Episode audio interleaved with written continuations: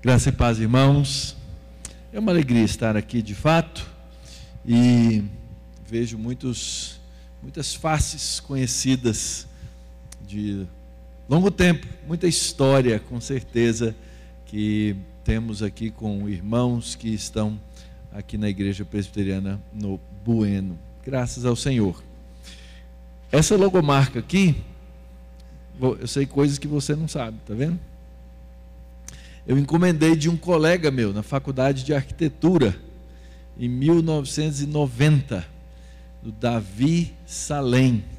Ele fez essa logomarca e a logomarca do nosso seminário naquele ano. E foi muito legal. Vejo que está aí. Então, sobreviveu ao tempo, né? muito bom. Nós vamos abrir a escritura, irmãos. E eu vou fazer uma coisa um pouquinho diferente aqui hoje do que eu faço regularmente. Nós vamos abrir nossa Bíblia na segunda carta de Paulo a Timóteo. E eu vou trabalhar em vários trechos dessa carta. Nosso tema é uma igreja necessária. Qual é a igreja necessária? É uma igreja da palavra. E a palavra, irmãos, é algo que a gente vai semeando, porque é a palavra que cria a igreja.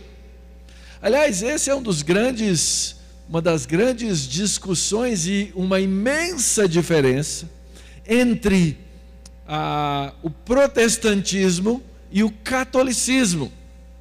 O catolicismo romano diz que a igreja criou a palavra, ela é a mãe da palavra. Ela diz que a Bíblia existe porque a igreja existe. E os reformadores disseram: nada disso. É a palavra que cria a igreja.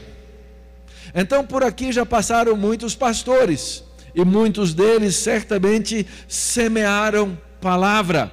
Essa palavra frutificou, e o fruto da palavra é aquilo que nós é, a, vemos na vida da igreja.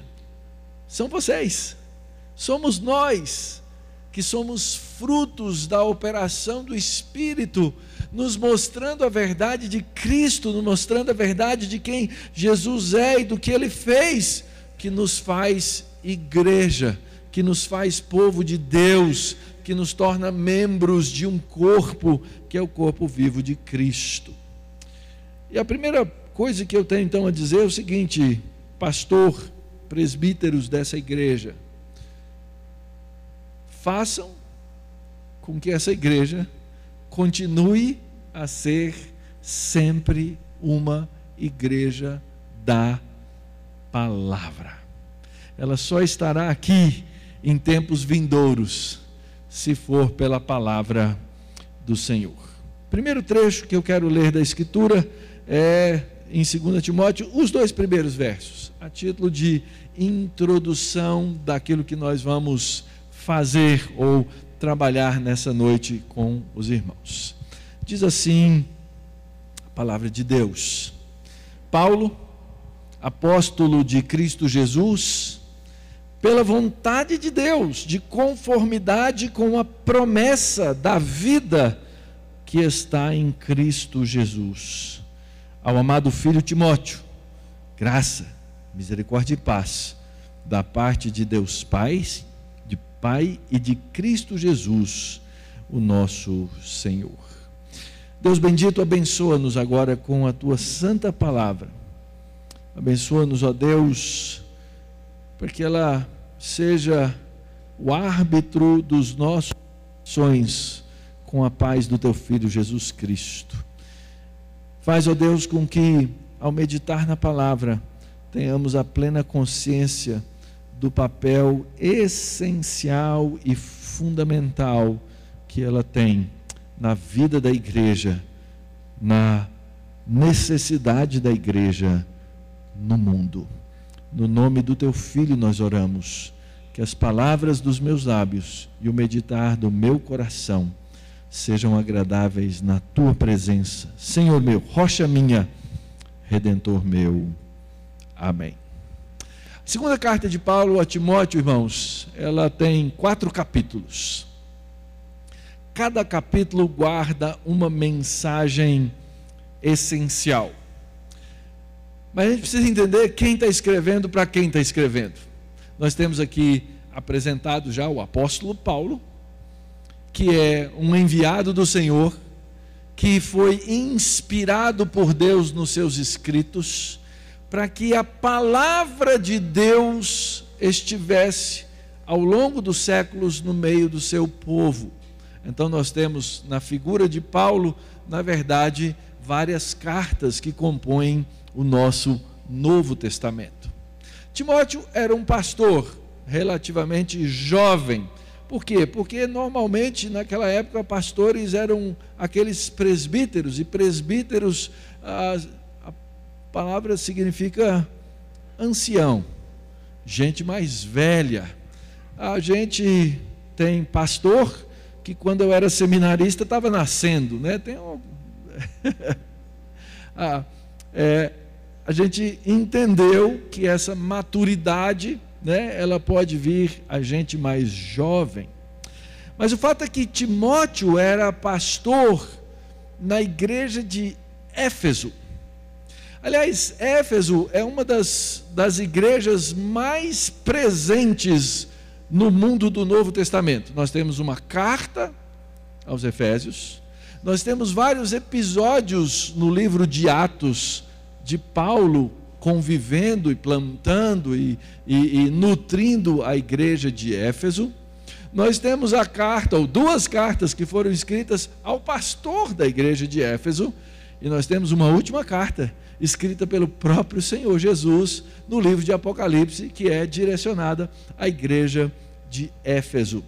Isso forma algo muito interessante, porque ah, no que vamos ver hoje dessa mensagem, Éfeso teve um papel muito importante na vida da igreja. Agora, no mês de junho, eu fiz esse trajeto que o pessoal costuma fazer das, das viagens missionárias, e eu fiz então, eu passei por esses lugares e passei lá em Éfeso.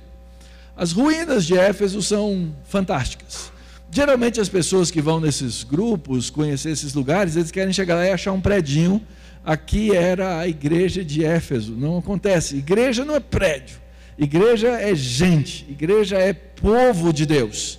Mas essa igreja que teve uma influência tão grande, deixou de existir.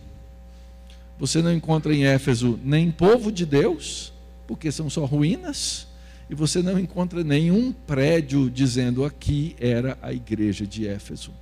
Isso não faz com que o papel da igreja de Éfeso seja um papel menor do que qualquer outro da igreja de Jesus Cristo ao longo da história. Sabe por quê? Porque Éfeso foi de onde saíram, ou de onde saiu a palavra, por meio de Timóteo que pregou essa palavra, a pessoas que foram fiéis à palavra, e de repente você chega aqui no ano de 2023 e existe uma igreja no setor Bueno, na cidade de Goiânia. Essa palavra reverberou ao longo dos séculos, irmãos. Essa palavra caminhou ao longo dos séculos. E aquela igreja que no século I cantou louvores a Deus, ela continuou o seu papel, o seu trabalho, a sua vida, e ao longo da história o povo de Deus continuou a pregar o Evangelho de Cristo. Esse é o projeto de Deus, esse é o plano de Deus. Dentro da estrutura de de, da carta de Paulo a Timóteo. Então, nós temos nos quatro capítulos quatro mensagens fundamentais para uma igreja necessária. No primeiro capítulo, a igreja necessária é uma igreja que guarda o evangelho. No segundo capítulo, uma igreja necessária é uma igreja que sofre pelo evangelho. No terceiro capítulo, uma igreja necessária é uma igreja que persevera no Evangelho. E em quarto lugar, uma igreja necessária é uma igreja que prega o Evangelho. Se não, vejamos, olha só o que Paulo diz a Timóteo, aí no primeiro capítulo, no versículo 13. Olhe comigo, diz assim o texto da palavra de Deus: mantenha o padrão das sãs palavras que de mim você ouviu, com fé e com amor que há em Cristo Jesus, por meio do Espírito Santo que habita em nós, guarde o bom tesouro que lhe foi confiado. Essa é uma igreja necessária. Essa é uma igreja que precisa ser mantida. Essa é uma igreja que vai permanecer. Qual? A igreja que mantém a boa doutrina de Cristo. A igreja que guarda o bom depósito do Evangelho. A igreja que se preocupa com a verdade de Cristo. A igreja que mantém essa verdade na sua geração. Não só a igreja de Éfeso fisicamente deixou de existir, mas muitas outras deixaram de existir. Porém, a razão delas deixarem de existir como igreja local são as razões são diversas. A igreja de Éfeso deixou de existir, irmãos, provavelmente porque a cidade de Éfeso deixou de existir. Lá por volta do século IV, terremotos, várias situações, contaminações por pragas, mosquitos, começaram a empobrecer a cidade. A cidade era uma cidade portuária, a, ela perdeu o porto que ela tinha e ela perdeu o seu impacto econômico, social, a cidade deixou de existir. Porém, outras igrejas, irmãos, elas deixam de existir porque elas não mantêm o padrão das sãs palavras. Essa é uma realidade triste. Porém, nós não podemos simplesmente fechar os olhos para isso. Você vai no velho continente, você vai na Europa, ou você vai nos Estados Unidos e você vai ver centenas de igrejas com as suas portas fechadas. Igrejas que viraram lugar de comércio, igrejas que viraram bar, café, biblioteca, pub e seja lá o que for. E aí vem a pergunta: por que essas igrejas deixaram de ser igreja? E, infelizmente, muitas dessas igrejas deixaram de ser igreja porque abandonaram o bom depósito do Evangelho, literalmente pararam de crer na Bíblia como palavra de Deus, literalmente começaram a desconfiar da palavra de Deus como a verdade de Deus. Isso é trágico. É trágico. Mas acontece. E não só aconteceu no velho continente, não só aconteceu na América, mas acontece no Brasil, irmãos. Há muita gente que se chama igreja, que se diz igreja, há ministros, há pastores que não mais creem no bom depósito do Evangelho e por isso deixam de guardá-lo. Foi assim na Ásia, foi assim na região de Éfeso. Olha só o versículo 15 do capítulo 1. Você já deve estar ciente que todos os da província da Ásia me abandonaram. Entre eles estão Figelo e Hermógenes. E aí Paulo vai. Gente que simplesmente tendo caminhado na fé, abandonou a fé, deixou a fé, largou a palavra, deixou de Cristo e se tornaram muitos deles inimigos da fé. Então, primeiro alerta, em cima do capítulo 1 dessa segunda carta de Paulo a Timóteo: uma igreja necessária é uma igreja que se apega à palavra, é uma igreja que ama a palavra é uma igreja que tem a centralidade da palavra no seu culto, na sua adoração, porque sabe que esse é um momento especial de aprendizagem do povo de Deus. Quem está em pé, veja que não caia. Essa é a mensagem. Segundo capítulo de Timóteo, uma igreja necessária é uma igreja que sofre pelo Evangelho. Vamos uh, ler alguns versículos é, que estão aí no capítulo 2. Eu vou ler uh, um, uma parte deles na nossa uh, Almeida Revista e Atualizada.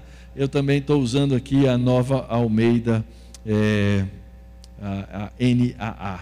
Diz assim o texto: Tu, pois, filho meu, versículo 1, tá? Tu, pois, filho meu, fortifica-te na graça que está em Cristo Jesus. E o que de minha parte ouviste através de muitas testemunhas Isso mesmo transmite a homens fiéis e também idôneos para instruir a outros. Verso 3: Participa dos meus sofrimentos, como bom soldado de Cristo Jesus. Verso 10: Por essa razão, tudo suporto por causa dos eleitos, para que eles também obtenham a salvação que está em Cristo Jesus com eterna glória. Essa é uma mensagem que não é popular, irmãos. É uma mensagem que você não vai ouvir em todo lugar e em todos os púlpitos por aí. Participa dos meus sofrimentos. Fortifica-te nessa graça. O fato, irmãos, é que manter essa igreja de Jesus Cristo ativa, viva, pujante, demanda de nós luta. É por isso que o apóstolo Paulo começa o capítulo dizendo: Timóteo, deixa a graça te fortificar. Ele está falando aqui de malhação espiritual. Tem muita gente que fala de malhação espiritual. Eu vou para o ginásio. Não, não. É um ato de é, permitir, de dobrar-se a graça de Cristo, para que a graça o fortaleça e assim ele possa continuar no ministério. Há muitas ideias a respeito de Timóteo, eh, especialmente a respeito da personalidade de Timóteo. Acredita-se que Timóteo, por causa das coisas que Paulo escreveu, ele fosse uma pessoa bem sensível, até mesmo ah, emocionalmente com algumas instabilidades. Paulo está dizendo para Timóteo: Timóteo, você quer pastorear essa igreja, você vai pastorear a igreja de Éfeso, você precisa fazer isso na graça, você não faz isso na carne. Entretanto, o que ele está apontando aqui é, nesse imperativo passivo é que ele precisa aprender da palavra, para que a palavra pudesse também ser transmitida de maneira fiel. Transmite a palavra fielmente. Olha só, o que você ouviu de mim, verso 2: na presença de muitas testemunhas, isso mesmo transmita a homens fiéis, idôneos para instruir a outros. Irmãos, é assim que a palavra de Deus chegou até esse lugar. Ao longo de muitos séculos, homens fiéis e idôneos sofreram por causa do Evangelho. Muitos foram mortos por causa do Evangelho. Muitos foram mortos por pregar essa palavra, para que essa palavra reverberasse e chegasse até aqui. Então, a palavra de Paulo a Timóteo ela é muito direta. Participa dos meus sofrimentos. Sofre maus tratos comigo Irmãos, nossa geração é uma geração muito tranquila. Eu diria, nossa geração é até um tanto quanto folgada.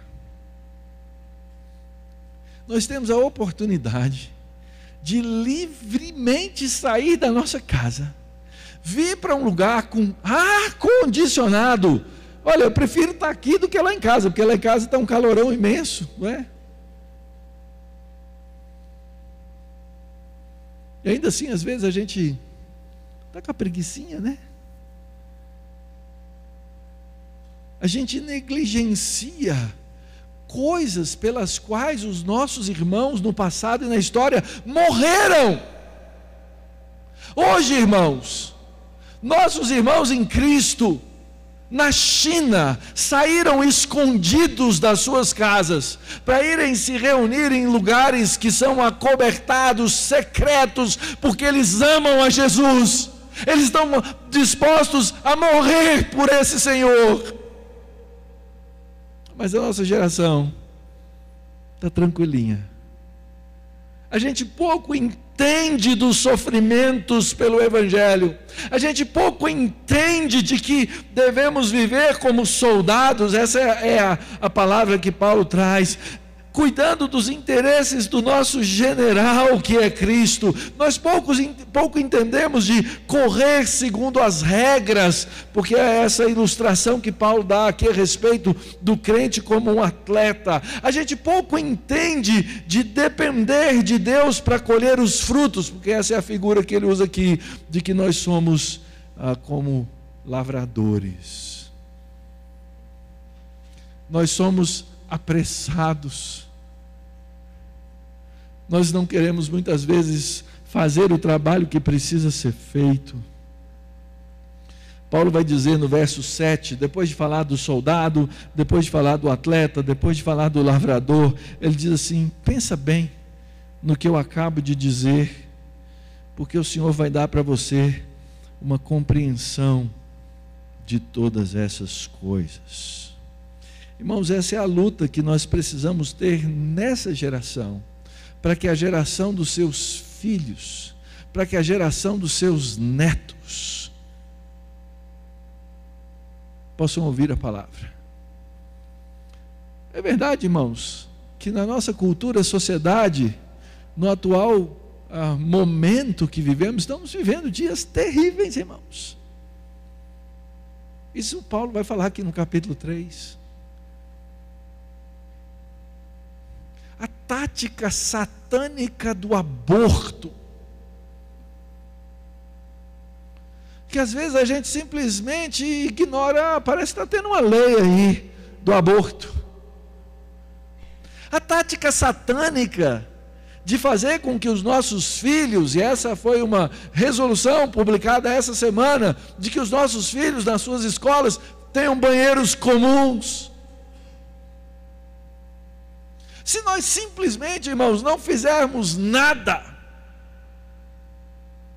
é provável que os nossos filhos não terão qualquer ambiente para ouvir a respeito dessa palavra. Se a nossa geração não sofrer para manter a verdade de Cristo na sociedade, na cultura, a próxima geração não vai ouvir a palavra de Deus. Não se iludam. Deus coloca na mão da sua igreja, nas mãos do seu povo, a responsabilidade de manter a fidelidade, e isso pode nos trazer sofrimento. Por isso, atente para o verso 15. No meio dessa geração, ele diz assim: procure apresentar-se a Deus aprovado, como um obreiro que não tem de que se envergonhar, que maneja bem a palavra da verdade. É nesse ano de 2023, quando a Igreja do Bueno completa seus 29 anos, que nós temos que manejar bem a espada, que nós temos que conhecê-la, que nós temos que aplicá-la, que nós temos que ensiná-la às gerações próximas. É nesse tempo, irmãos, que nós precisamos lutar pelas palavras sãs, que nós precisamos evitar ser um povo cheio de bate-boca e mais ação que nós precisamos entender que a linguagem do mundo é corrosiva. Olha só o versículo 17. Além disso, a linguagem deles corrói como um câncer ou um cancro. E isso acontece no meio da igreja de Cristo. Mas nós, irmãos, como igreja, nós precisamos ser, como diz o, o verso 20, utensílios de honra para servir. Nós precisamos ser servos da palavra, porque a palavra de Deus é fiel. Cuidado, irmão.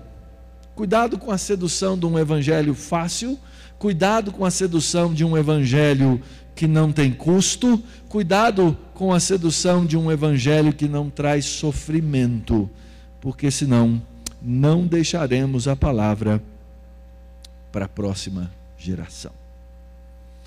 Terceiro lugar, queridos, uma igreja necessária, ela não só guarda o bom depósito, ela não só se mostra disposta a sofrer pelo Evangelho, mas ela se mostra pronta a enfrentar a luta para permanecer nesse Evangelho. Se você olhar para o capítulo 3, o primeiro, a primeira sessão fala dos tempos difíceis. Mas você precisa saber disso. Nos últimos dias sobrevirão tempos difíceis. Sabe quando é que começaram os últimos dias? Na época de Paulo. E desde lá os tempos difíceis continuam caminhando. Nós vivemos nesses tempos difíceis. O texto diz: os homens serão como? Os homens serão é, egoístas, avarentos, orgulhosos, arrogantes, blasfemadores, desobedientes aos pais, ingratos, ímpios, sem afeição natural, implacáveis, caluniadores, sem domínios de si, cruéis, inimigos do bem, traidores, atrevidos, convencidos, mais amigos dos prazeres do que amigos de Deus, tendo forma de piedade mas negando o poder. Fique longe também destes. Esse, meus irmãos, é um retrato do tempo no qual nós vivemos. É um mundo que pratica a injustiça com aparência de piedade.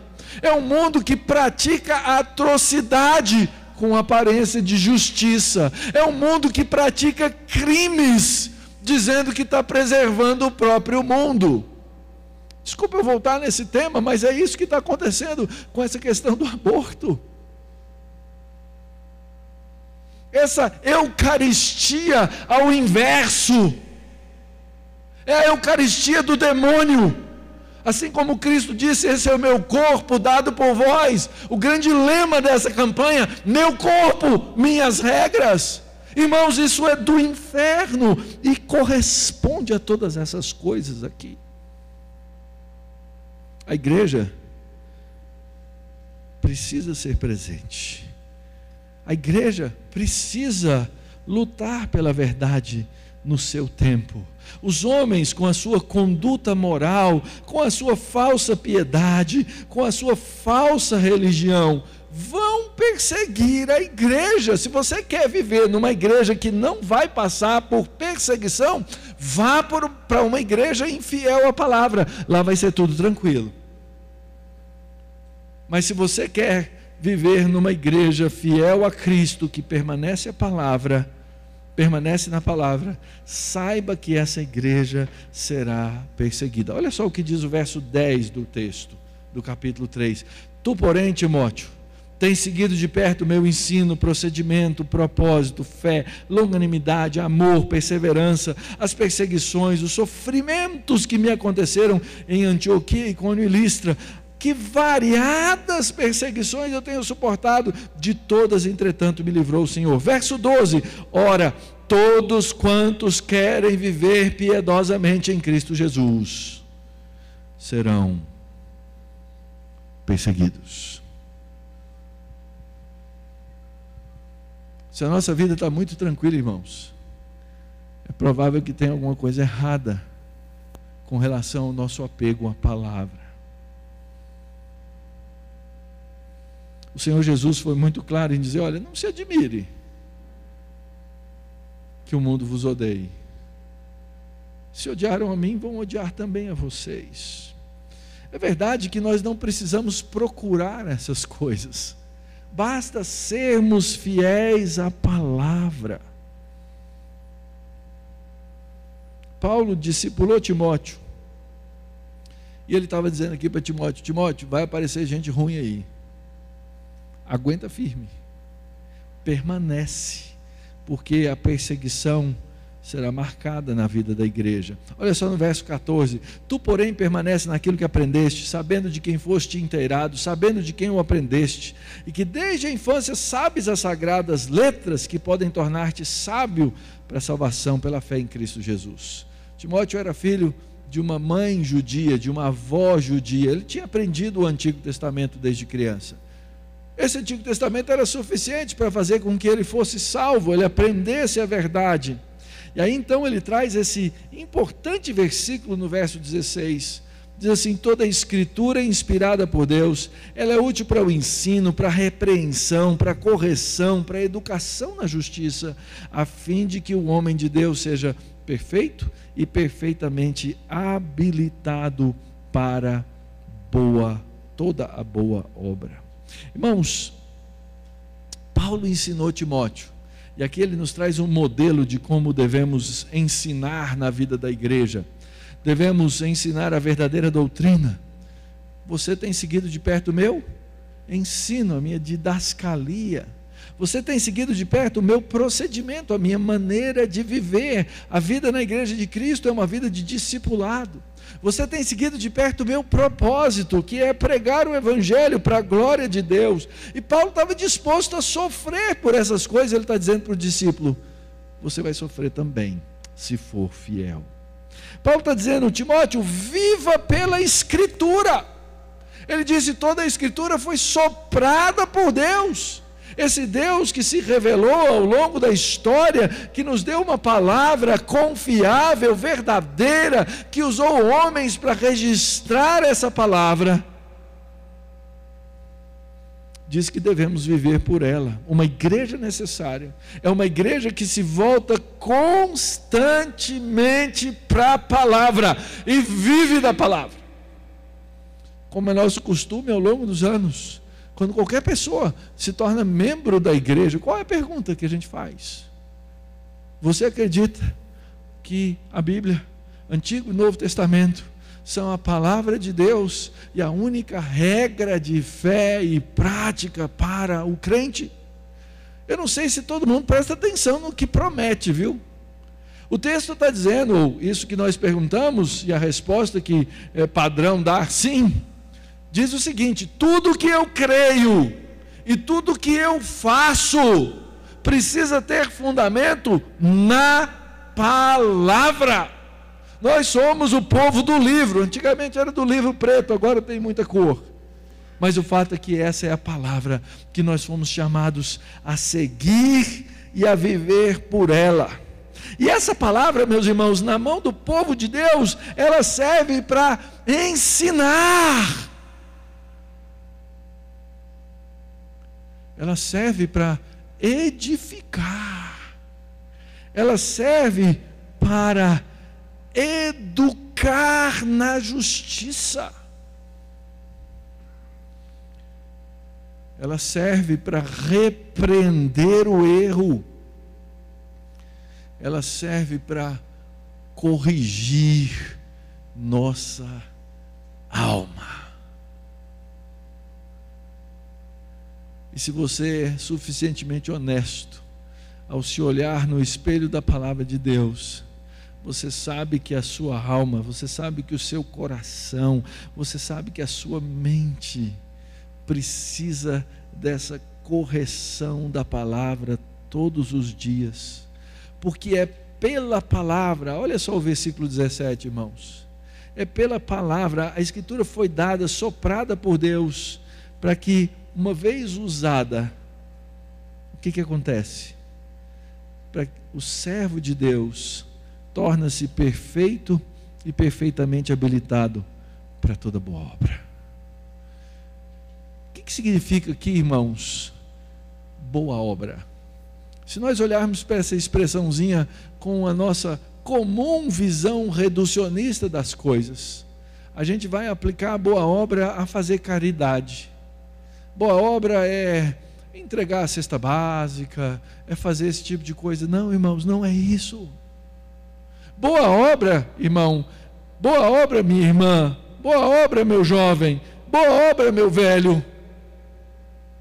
É fazer com excelência, é atender com excelência a vocação que Deus nos deu. O que é uma boa obra para mim? Eu sou marido. Boa obra para mim é ser bom marido. Eu sou pai.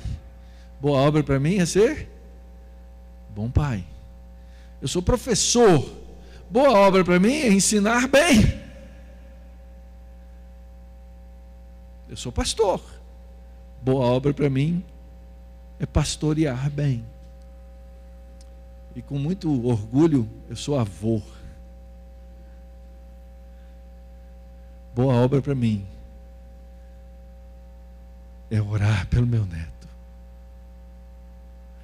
é ser modelo para ele, é ensinar a piedade de Cristo, é ensinar o amor do Evangelho.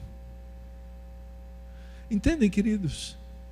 Boa obra é ser moldado pela palavra de Deus, é ser instruído pela palavra de Deus, é ser corrigido pela palavra de Deus, é ser repreendido pela palavra de Deus, para que isso molde o meu coração, a minha mente, a minha vida, e eu possa, diante de Deus, na graça de Cristo, cumprir os papéis que Deus me deu debaixo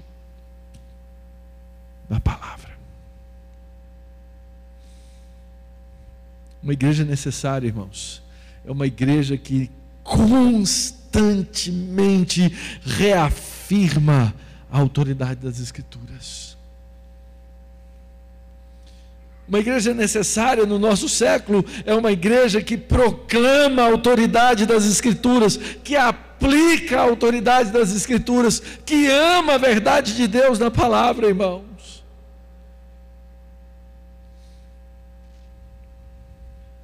E por último, uma igreja necessária é uma igreja que prega o Evangelho. Capítulo 4. O apóstolo Paulo diz assim: diante de Deus e de Cristo Jesus, que há de julgar vivos e mortos pela sua manifestação, pelo seu reino, eu peço a você com insistência pregue a palavra, insista, quer seja oportuno, quer não, corrija, repreenda, exorte com toda paciência e doutrina. Uma igreja necessária, irmãos, ela prega com fidelidade essa palavra. Uma igreja necessária é uma igreja que entende que a pregação da palavra é urgente, não é uma coisa para deixar de lado, não é uma coisa para deixar para amanhã, é algo para se fazer hoje. É uma palavra que muda a vida das pessoas. É uma palavra que muda o rumo, que muda o caminho. É uma palavra que precisa ser pacientemente ensinada. É uma palavra que exige de nós disponibilidade, é uma palavra que exige de nós coragem, é uma palavra que demanda de nós seriedade, urgência, importância.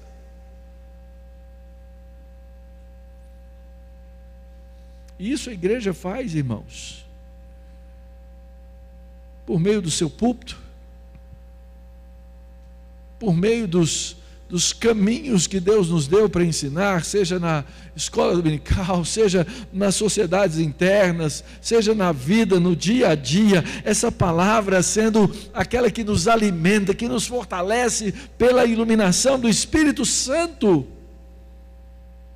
para que nós mesmos sejamos transformados. Lembra, toda a escritura é útil para quê? Para ensinar, repreender, corrigir, educar. É aplicar essa palavra na nossa vida com paciência, de maneira íntegra. Paulo invoca aqui testemunhas sérias, né? Ele diz assim: olha, por razão de vida e morte, porque Jesus vai voltar para julgar vivos e mortos por causa do estado dos homens. Olha só no versículo 3: virá o tempo em que não suportarão a sã doutrina, pelo contrário, vão se rodear de mestres segundo as suas próprias cobiças, como que sentindo coceira nos ouvidos. Nós vivemos, irmãos, na época do coach, na época daqueles que religiosamente, veja bem, não estou aqui é, querendo. Ah, fazer um carimbo só para todos, mas o que, que a gente vê hoje no coach religioso? O coach religioso é aquele que vai chegar no seu ouvido e dizer o que você quer ouvir.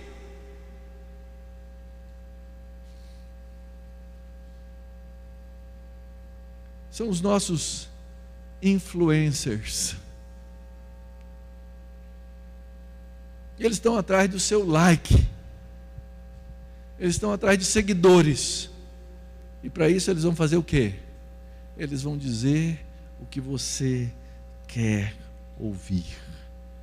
E pode ser que você seja esse com coceira no ouvido, não mais suportando ouvir a verdade.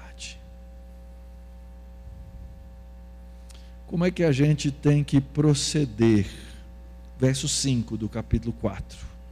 Mas você seja sóbrio. Em todas as coisas, suporte as aflições, faça o trabalho de um evangelista e cumpra plenamente o teu ministério. Uma igreja necessária é uma igreja que sobriamente livra-se das intoxicações de um evangelho cheio de impurezas, que paga o preço ao suportar as aflições de falar a verdade, que confronta com o evangelho dizendo você está morto nos seus delitos e pecados e você precisa da graça de Cristo e que continua fazendo isso até o fim.